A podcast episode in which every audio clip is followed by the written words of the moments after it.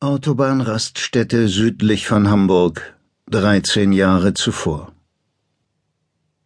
Vielleicht hätte Andreas Joost sein Schicksal an diesem Abend ein letztes Mal zum Guten wenden können. Dazu hätte er allerdings all seinen Mut zusammennehmen müssen.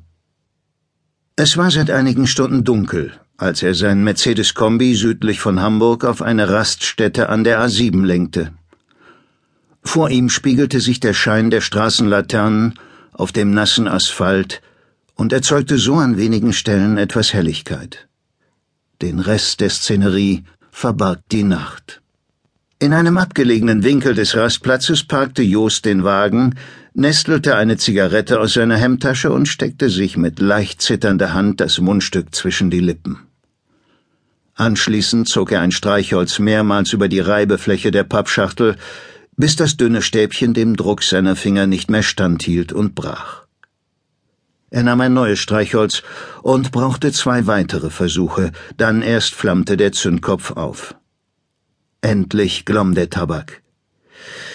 Er inhalierte den Rauch tief in seine Lungen, schloss die Augen und konzentrierte sich darauf, die quälenden Grübeleien der letzten Tage aus seinem Kopf zu verbannen. So sehr Just sich auch bemühte, die erzwungene Ruhe dauerte nur wenige Augenblicke. Noch bevor der Zigarettenqualm sich aufgelöst hatte, drängten sich die Gedanken an seine Frau Sarah wieder in den Vordergrund. Seit Tagen peinigten ihn dieselben Bilder. Sarah hatte sich in ihrem Krankenhausbett aufgesetzt und schmiegte ihre neugeborene Tochter an sich. Zärtlich strich seine Frau über die Wangen des Säuglings, dann strahlte sie mit einem Ausdruck vollkommenen Glücks. Für ihn war dieser Anblick kaum zu ertragen. Einige Male fuhr er mit den Fingern durch sein dichtes Haar und starrte auf das Glimmen des Tabaks. Schließlich bemühte er sich, seine Konzentration auf das bevorstehende Treffen mit der Frau zu lenken, die er den Eisengel nannte. Jost hatte den Eisengel vor eineinhalb Jahren kennengelernt.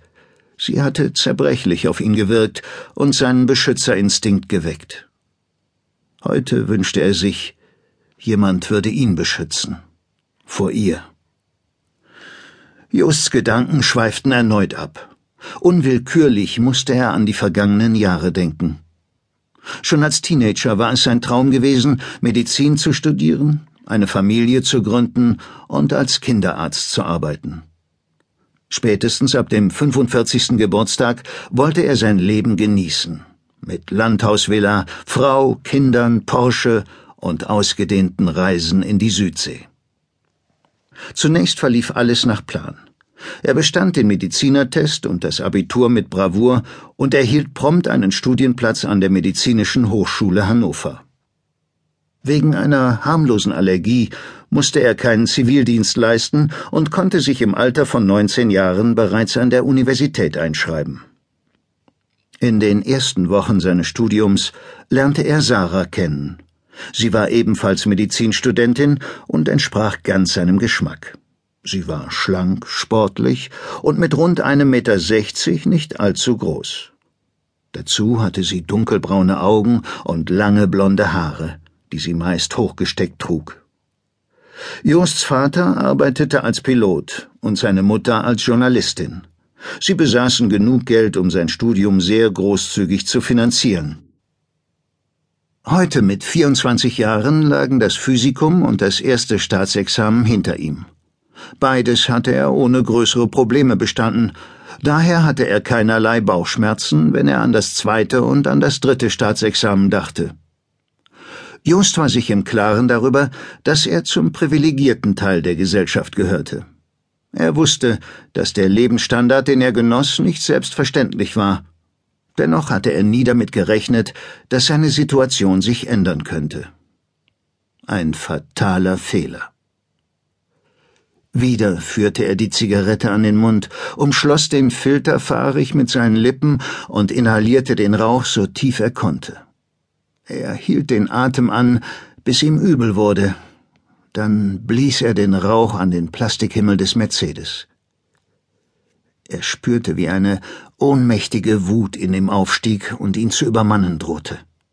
Mit beiden Armen holte er weit aus und schlug seine Handballen so heftig gegen das Lenkrad, dass die Asche des verglühten Tabaks auf das Armaturenbrett fiel.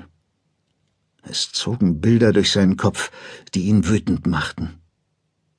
Er sah Sarah vor sich, wie sie ihm unaufhörlich vorschwärmte, dass ein Kind ihre Beziehung bereichern würde. Er sah Sarah vor sich, wie sie ihm unablässig vorhielt, dass der Schwangerschaftstest schon wieder negativ ausgefallen war. Er sah Sarah vor sich, wie sie ihn beharrlich davon zu überzeugen versuchte, dass auch er sich von einem Spezialisten untersuchen lassen müsste. Er sah Sarah vor sich, wie sie das Gutachten endlos studierte und sich einredete, dass auch Fachleute sich irren konnten. Er sah Sarah vor sich, wie sie ihm wieder und wieder vorwarf, dass seine Eltern die finanzielle Unterstützung reduziert hatten. Er sah Sarah, Sarah, Sarah.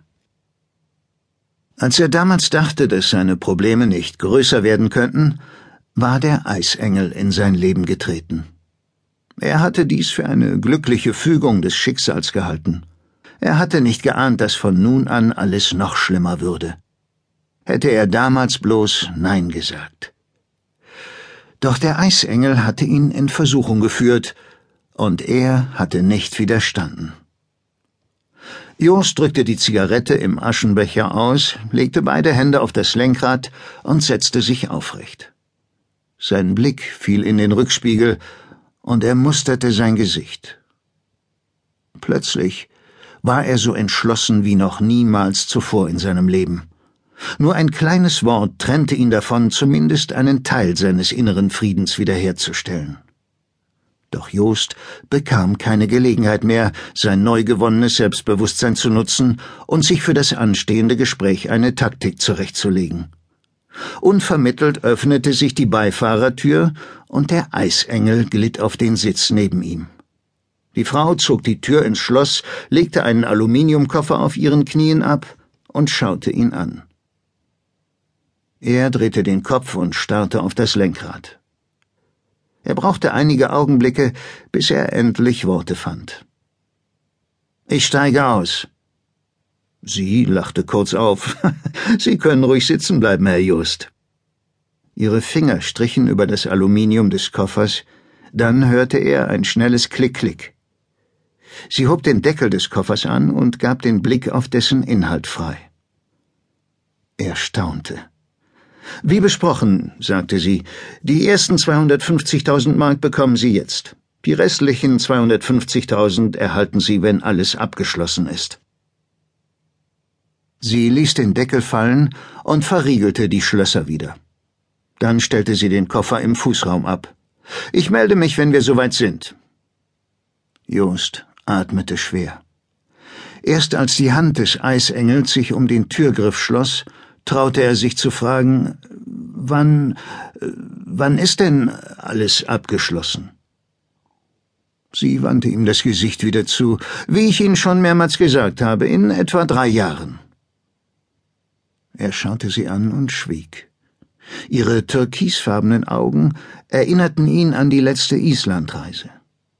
Gebannt hatte er damals auf den Gletscher Vatnajökull gestarrt.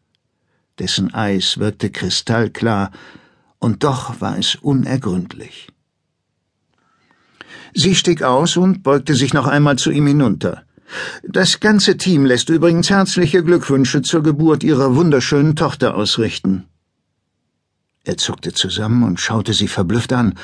Ach so, äh, ja, ja, murmelte er schließlich und ärgerte sich darüber, dass ihm einfach keine passenden Worte einfallen wollten. Kapitel 1 Döhle Wohnhaus der Familie Joost Mittwoch, 4. April, 17.05 Uhr. Ja, ich komme schon, rief Andreas Joost, legte das ausgeblasene Ei vorsichtig zurück in die Pappschachtel und eilte zur Haustür. Das Osterwochenende stand vor der Tür, und morgen früh würde er Anna aus ihrem Wohnheim in Winsen abholen. Er hoffte, dass sie die Eier, die er gerade ausblies, gemeinsam anmalen würden. Als er die Tür öffnete, erstarrte er. Ungläubig schaute er in ein türkisfarbenes Augenpaar, das das Bild des Gletschers Vatnajökull nach all den Jahren wieder in sein Gedächtnis rief. Letztes Wochenende hatte er im Heidepark Soltau in einer der schnellsten und höchsten Holzachterbahnen gesessen